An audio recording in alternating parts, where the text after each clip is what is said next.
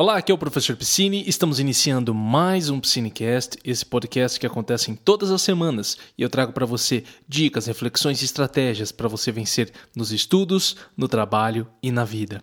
Tema do nosso podcast de hoje: como ter foco para estudar e trabalhar em um mundo de distrações. Se você tem problema para ter foco, se você se perde no meio de tanta informação, este podcast aqui vai trazer muitas informações, muitas estratégias, muitas dicas para ajudar você a melhorar o seu, melhorar o seu foco, sua, a sua atenção e a sua concentração. Lembrando sempre, né, esse podcast ele chega até você sempre com o suporte aqui do nosso método 5 e se você está ouvindo isto aqui assistindo no YouTube, clicar em gostei, se inscrever. Vocês que estão nas plataformas como Spotify, iTunes, compartilhar é muito importante. No iTunes, sempre votar, dar as cinco estrelas, porque isso ajuda o nosso projeto a crescer. Tenho que, tenho que agradecer muito você que tem ouvido o podcast com frequência, tem acompanhado tem me empenhado muito nesse projeto para levar informação para você, estratégias e dicas para vencer nos estudos, para vencer na vida, que é isso que eu acredito, né? O aprendizado transforma vidas. Beleza? Então é o seguinte, do nosso podcast de hoje, as dicas elas vão vir do livro Deep Work, tá? Se eu não me engano, é que eu não cheguei de pesquisar, mas eu acredito que esse livro já, já tem tradução no Brasil.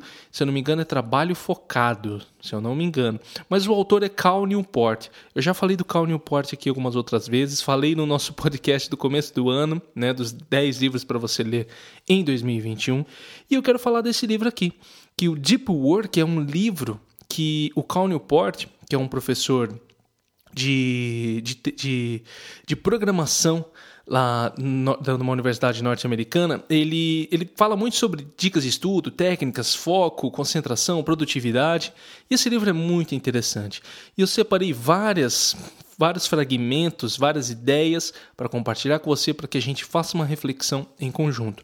Lembrando sempre que todos os livros que eu trago aqui não são resumos de livros, tá? São sempre reflexões para que a gente possa pensar juntos, ok? Nós dois aqui, eu e você, você que está me ouvindo, vai pensando também no que eu falar, se você concorda, se você não concorda, e que no final isso provoque em você algo para que você mude, para que você atinja um novo patamar na sua vida, um bom resultado, ou consiga colocar em prática algo que talvez você não está conseguindo hoje em dia.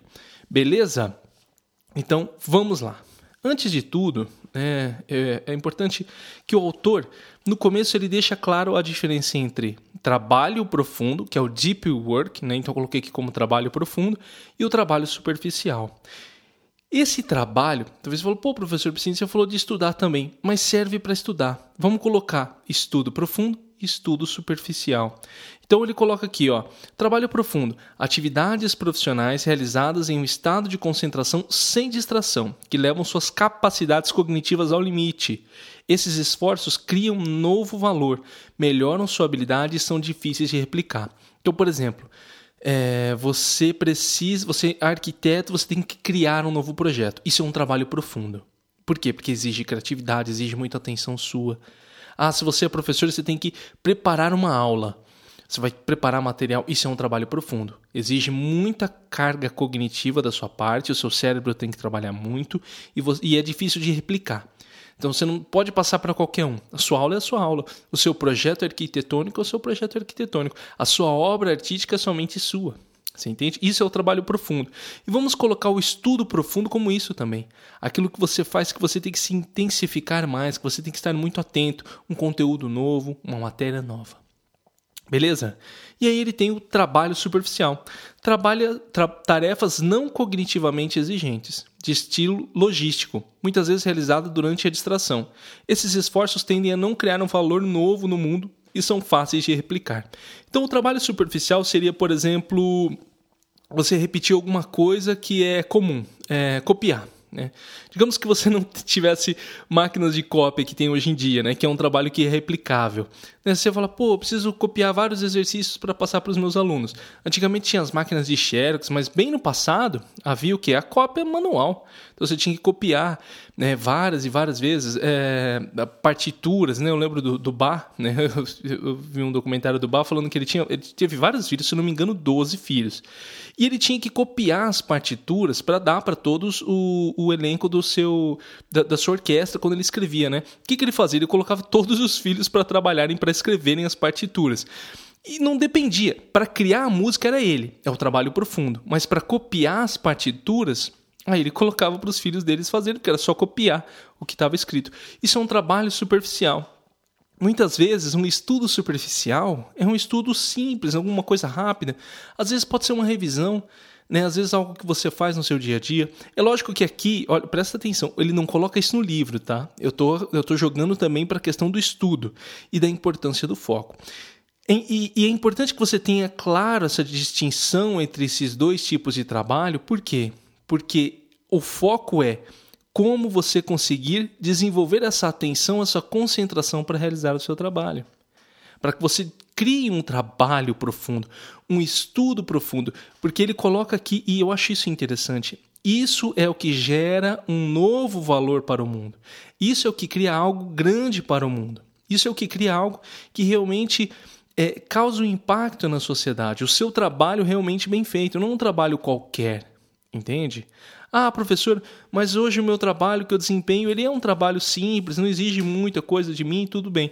Tudo bem, pode até ser que o seu trabalho no dia a dia você fale, pô, eu faço um trabalho que é bem replicável, é uma coisa assim que não, não exige muita carga cognitiva. Mas talvez você tenha algo que você faça além do seu trabalho rotineiro, que você exige o seu foco. Talvez você está estudando, talvez você tenha um hobby, você pinta, ou você é um trabalho com marcenaria. Então coloque isso para a sua vida também. Ou talvez você esteja procurando o seu trabalho, aquele trabalho que, que traga satisfação para você, que você se sinta satisfeito com ele.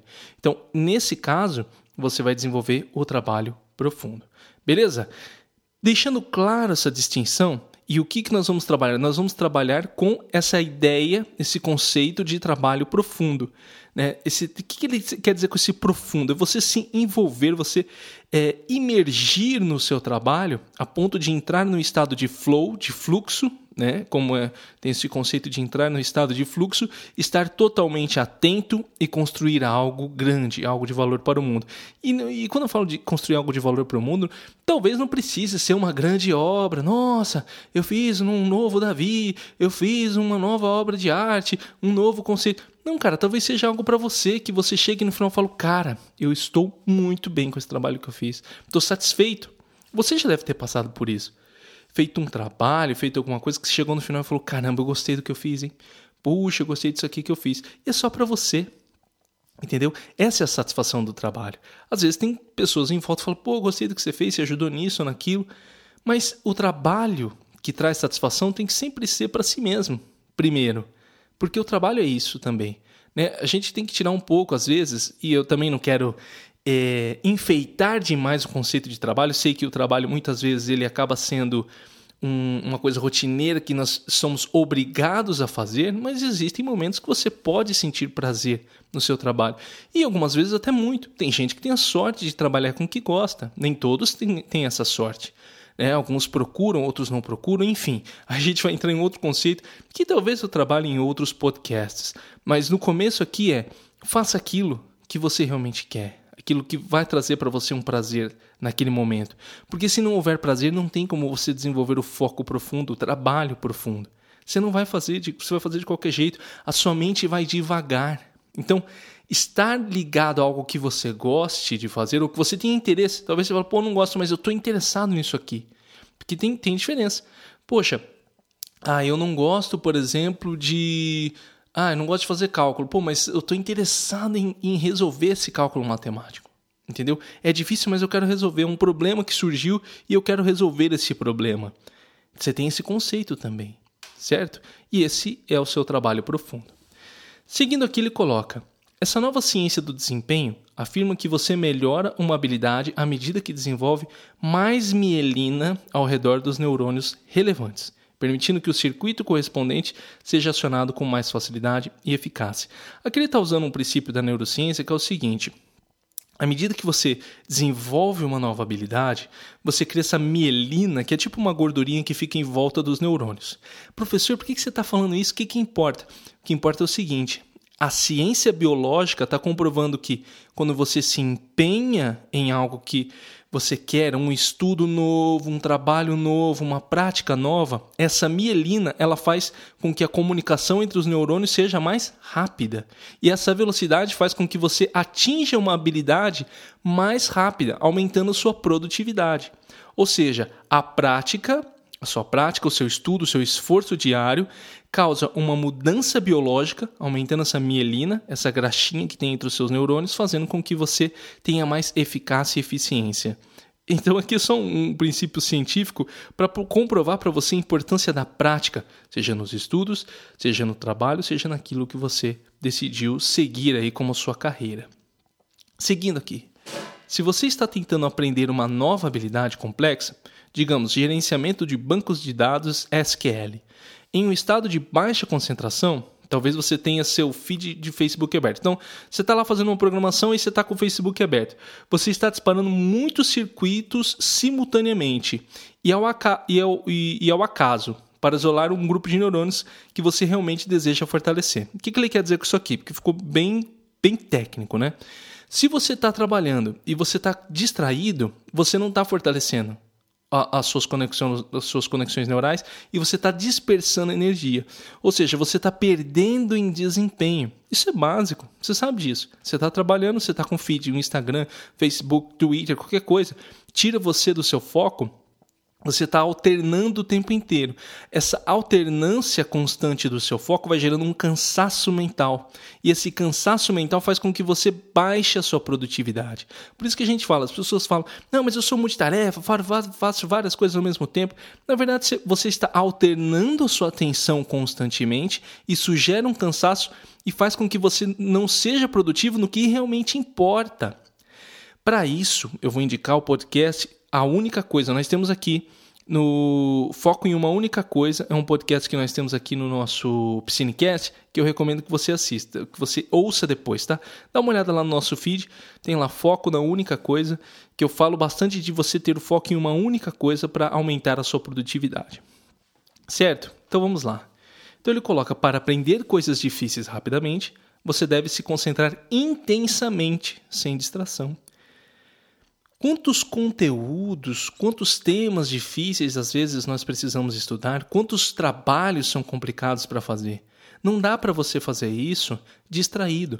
Não dá para você fazer isso pensando em várias coisas ao mesmo tempo. E aqui eu, a gente está colocando muitos as distrações externas, então rede social, barulho, alguém que chama, mas tem as distrações internas também. A sua mente o tempo inteiro divagando. Às vezes você está trabalhando e está pensando: ah, meu Deus, eu tenho que comprar pão.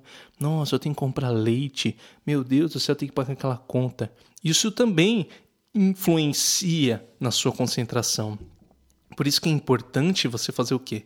Você pegar e isolar isso, se concentrar no seu trabalho e trabalhar intensamente. Porque à medida que você trabalha intensamente, aquilo vai fazendo com que você aprenda rápido. Aí tem o processo de mielinização, que eu acabei de falar para você, acelerando a, a a comunicação dos seus, dos seus neurônios, aumentando o seu raciocínio, aumentando sua produtividade. Uma coisa leva a outra, beleza?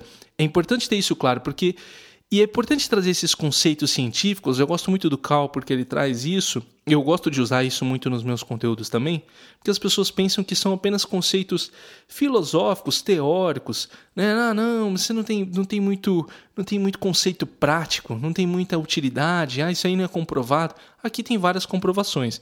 É lógico, cada pessoa, quando nós falamos em pesquisas científicas, eu nunca coloco como uma verdade absoluta. Até porque a ciência está em constante transformação. Mas são caminhos, são descobertas que ajudam você a se conhecer e ajudam você a tomar as atitudes, as ações corretas para que haja a sua melhora. Certo? Seguindo aqui.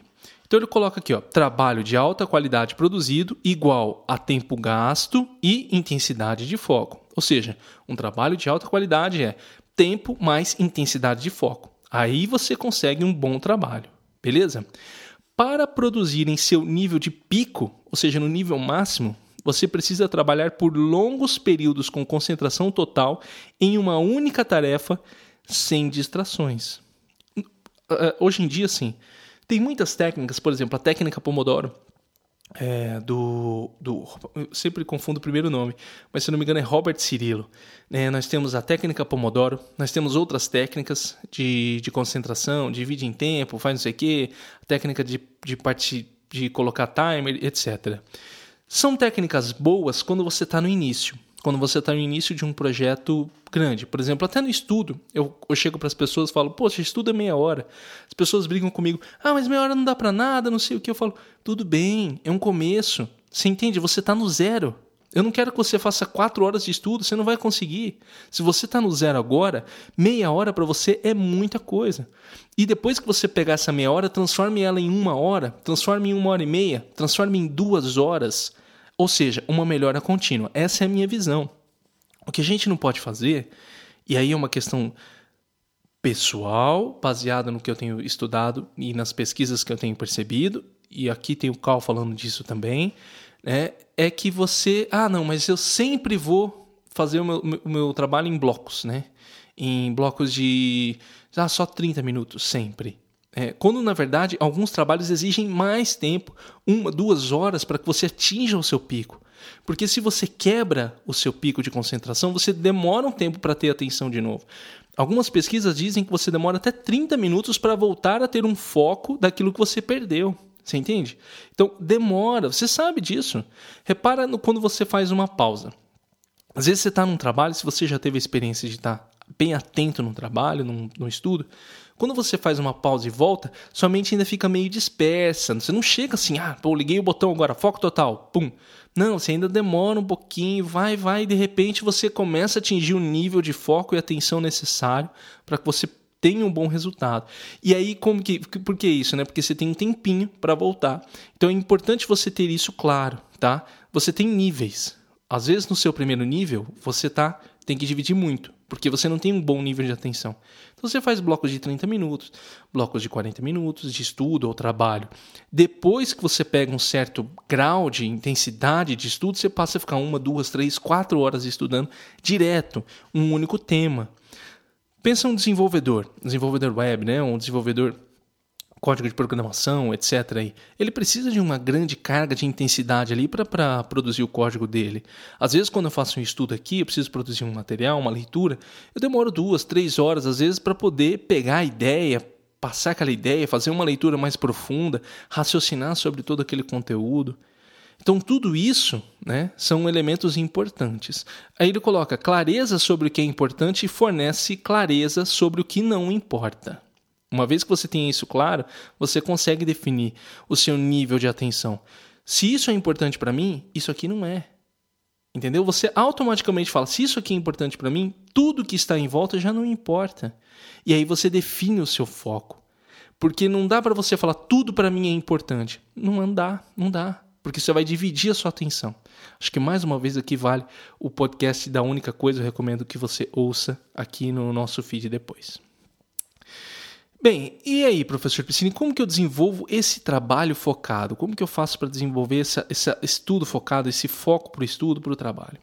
Então, a primeira coisa aqui, né, é, ele coloca: a chave para desenvolver um profundo hábito de trabalho ou estudo é ir além das boas intenções e adicionar rotinas e rituais à sua vida profissional planejados para minimizar, a quantidade de sua força de vontade limitada necessária para fazer a transição e manter um estado de concentração ininterrupta. Quando ele fala aqui de força de vontade limitada, é de, um, de uma pesquisa que foi feita pelo tem no livro A Força de Vontade do Baumeister, é um dos autores, né? É, ele fala que a sua força de vontade ela se perde ao longo do tempo. Então, assim, ela é limitada. Por exemplo, se eu tenho uma força de vontade grande agora, estou me disciplinando para trabalhar agora. À medida que vai passando o dia, a minha força de vontade ela vai enfraquecendo e no final do dia fica pior para mim. Né? Isso não tem a ver só com horário, tá? É, é uma série de elementos. O, que importa para você é o seguinte: essa força de vontade ela não é constante. Não dá para você deixar ela sempre no máximo. Vai chegar uma hora que você vai falar, cara, você quer saber? Não tô afim de fazer e não vou fazer, entendeu? Aí você vai para rede social, vai para televisão, vai deitar no sofá, vai procrastinar. Então, para evitar isso aqui, o que, que ele fala? Ele cria uma série de rotinas. E aí vem aquilo que eu gosto muito, né, que são os quadros de horários, as metas, criar rotinas. Então, por exemplo, acordo cedo, tomo um banho, já vou para o escritório. Pô, acordo cedo, tomo um café, sento na minha mesa, começo a escrever. Ah, eu chego do trabalho, tomo um banho gelado, como uma comida e começo a escrever. São rotinas que ajudam você a direcionar a sua ação, fazendo com que você tenha um foco. Beleza? Então, é uma, essa é uma primeira dica, tá? Ele coloca aqui segunda, ó. A filosofia monástica de agendamento de trabalho profundo. Essa filosofia tenta maximizar né, os esforços profundos, eliminando ou minimizando radicalmente as obrigações superficiais.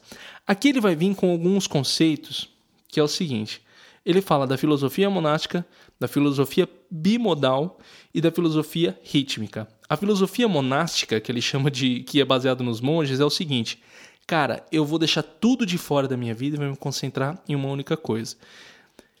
É, essa é bem radical, tá? Essa é uma das que eu sigo bastante, assim. Quando eu seleciono um trabalho para fazer, eu falo, ó, oh, isso aqui tá tudo fora e eu vou me concentrar nisso aqui. Esse é um estilo de vida que você pode seguir, tá? Falar, ó, oh, vou me concentrar nessa única coisa e é isso que eu vou fazer e ponto. Aí você tira tudo de lado, você deixa de fazer uma série de coisas. Por que, que ele fala filosofia monástica? Porque tem essa disciplina dos monges mesmo, de você recusar fazer umas outras coisas. Ah, professor, mas isso é exagerado, eu não quero fazer isso. Calma, a gente tem a outra filosofia, que ele chama de filosofia bimodal. Essa filosofia, ela divide o seu tempo, dedicando alguns trechos bem definidos a atividades profundas e deixando o resto para todo o resto. Então você fala, pô, eu vou me dedicar única e exclusivamente na parte da noite ao meu trabalho. O resto eu vou fazer minha vida. Eu vou passar, vou fazer tal coisa, vou conversar com alguém, vou não sei o quê. Entendeu? É o mais comum para as pessoas, é o que as pessoas mais usam. É, então dá para você falar, pô, eu vou deixar só desse lado aqui, só na parte da manhã, durante um mês eu vou fazer isso. Só na parte da tarde, durante dois meses eu vou fazer isso. Você entende? Você está dividindo sua vida em blocos. Essa é uma forma é, de você seguir a sua vida também.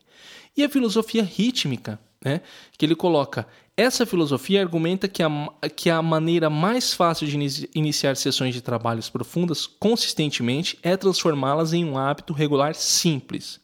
O objetivo, em outras palavras, é gerar um ritmo para esse trabalho que elimine a necessidade de você investir energia para decidir se quando vai se aprofundar. O ritmo é o seguinte: Todo dia de manhã eu sento e estudo. Então você segue o ritmo. Todo dia de manhã você senta e estuda. Até que aquilo vira um hábito e você não depende de força de vontade para iniciar. Você simplesmente começa, porque é um hábito, é automático. Você se sente mal quando não faz. Caramba, puxa, hoje eu não estudei, hoje eu não escrevi, hoje eu não trabalhei. Isso fica na sua cabeça, porque formou um hábito. Então, essa é uma, uma filosofia de vida também. Então, você pega, falar, vou definir todos os dias de manhã para estudar, todos os dias à tarde para estudar. São formas de você ver, beleza? Então nós temos a filosofia rítmica para você definir todos os dias, a filosofia bimodal onde você deixa blocos de horários para fazer e a filosofia monástica. Professor Piscine, o que você segue hoje em dia? Eu tenho muitas atividades, tá? Vou compartilhar isso aqui com você. Então eu sigo muito um, uma parte da filosofia monástica junto com a bimodal. então, por exemplo, se eu tenho um, um projeto grande, por exemplo, um curso para fazer, aí eu sigo a filosofia monástica. Então eu vou lá e, e encerro tudo, deixo de gravar vídeo, deixo de fazer um monte de coisa e me concentro em um ponto só. Na minha, no meu dia a dia, por exemplo, eu não tenho um projeto grande, eu estou fazendo vídeos, podcasts, aí eu faço o bimodal. Então, ah, toda sexta gravo podcast, toda quarta gravo vídeos, toda segunda eu escrevo, toda terça faço tal coisa. Junto com alguns hábitos, por exemplo, todos os dias eu escrevo um pouquinho para manter o meu hábito de escrita regularmente. Isso me ajuda, tá? E aí você olha todos esses estilos de filosofia para você seguir e você vai complementando da sua forma. Isso não é uma regra. Ah, você tem que ser assim ou assado. São filosofias para você olhar e falar: caramba, eu posso fazer isso, posso fazer aquilo, ou posso seguir é, do, do, do, jeito que eu quiser, né? Do, daquilo que se encaixa na sua rotina. Então ele coloca aqui: é, seu ritual precisa especificar um local para seus esforços de trabalhos profundos. Este local pode ser tão simples quanto seu escritório normal com a porta fechada e a mesa limpa, É, um colega meu gosta de. Ele colocou aqui, né? Um colega meu gosta de colocar a placa não perturbe, estilo hotel, na porta do escritório quando ele está lidando com algo difícil. Então, você tem que ter o seu local, né? O seu local de foco profundo. Não dá para eu falar para você, ah, tenha um trabalho focado num lugar onde tem muita distração. Isso atrapalha você entendeu? Então, ter um local é fundamental. Eu falo sempre de local, acho que eu nem vou me aprofundar nisso. Então, o seu escritório, um local na sua casa, um local fora da sua casa, organize esse local para que este local para que ele não tenha distrações e você consiga manter o seu trabalho bem focado. Certo? E aí ele coloca aqui, integre exercícios leves, né, caminhar para ajudar. Né, o Nietzsche, ele coloca até aqui que o Nietzsche falava, só as ideias adquiridas ao caminhar têm algum valor. Né? O, o Nietzsche fazia caminhada, eu gosto muito de fazer caminhada, eu acho que o exercício ele é importante sim, tá? Para você conseguir manter isso, né? Conseguir manter isso constantemente. E aí ele coloca aqui, né? Apenas a confiança de que você terminou o trabalho até o dia seguinte pode convencer seu cérebro a reduzir a marcha para o nível em que pode começar a recarregar para o dia seguinte. Isso aqui é legal que ele fala, que é o seguinte: coloque um ponto final. Então, por exemplo, você está num trabalho profundo, num estudo, em alguma coisa, quando você terminar, tem um ritual de fim. Né? No meu caso, o que, que eu faço aqui? É um momento que eu fecho meu computador e desligo e falo, acabou. Meu computador é só para trabalho. Eu desliguei meu computador e falo, acabou, cara. Deixo aqui, arrumo minha mesa, organizo tudo. Deixo meu espaço preparado para o dia seguinte. Falo agora, só no dia seguinte eu vou ter o meu trabalho. Então tem um ritual de fechamento do seu dia. Tá? Você pode falar, pô, fechei meus cadernos, organizei tudo, terminei, mas feche o seu dia para que você comece a criar um ritmo de vida também. Agora eu não estou falando do que eu acabei de falar do ritmo na questão do trabalho, tá? Um ritmo de vida que você tem que ter. Dormir no horário certo, acordar no horário certo, fechar o seu dia, iniciar o seu dia. Ter esse ritual de fechamento é muito importante para que você desenvolva um sentido de trabalho profundo, um sentido de foco e trabalho constante que traga um resultado para você. Beleza? Então, essas aqui são as dicas do Cal Newport né, para você desenvolver o seu trabalho, o seu foco profundo, seja para um estudo, seja para o seu dia a dia. Eu, eu, eu, trabalhei aqui muito com os conceitos né, do estudo e para o trabalho, mas são coisas que dá para você aplicar constantemente. Certo? É, espero que você tenha gostado. É muito importante que você que está ouvindo agora, tá? Se você está no iTunes, dá cinco estrelas, porque isso ajuda a chegar mais pessoas no nosso podcast. Spotify, compartilha, convida pessoas para conhecer esse podcast, manda o conteúdo. Isso é importante para o nosso projeto crescer. Se você gosta dos podcasts, ajude ele a crescer para chegar a mais pessoas. No YouTube, clicar em gostei, compartilhar, comentar, ajuda muito. Lembrando, esse podcast ele chega até você com o suporte do Método 5. Se você está estudando por uma prova, um trabalho, um concurso, uma faculdade e precisa passar uma prova em menos tempo, acesse método5.com. Repetindo, método 5, 5 é o número, tá? Não é escrito, método5.com. E aí você vai ver como eu posso ajudar você a passar na sua prova em menos tempo. Quero agradecer que você tenha ouvido mais esse, esse podcast ou assistido no YouTube. Lembre de compartilhar. Agradeço que você tenha ouvido. Só quero deixar uma mensagem aqui que é o seguinte: obrigado a todos que ouvem, todos que assistem. Vocês estão ajudando esse projeto a crescer. Eu gosto muito de fazer esse podcast que é o Piscinecast. Um abraço e até o próximo episódio.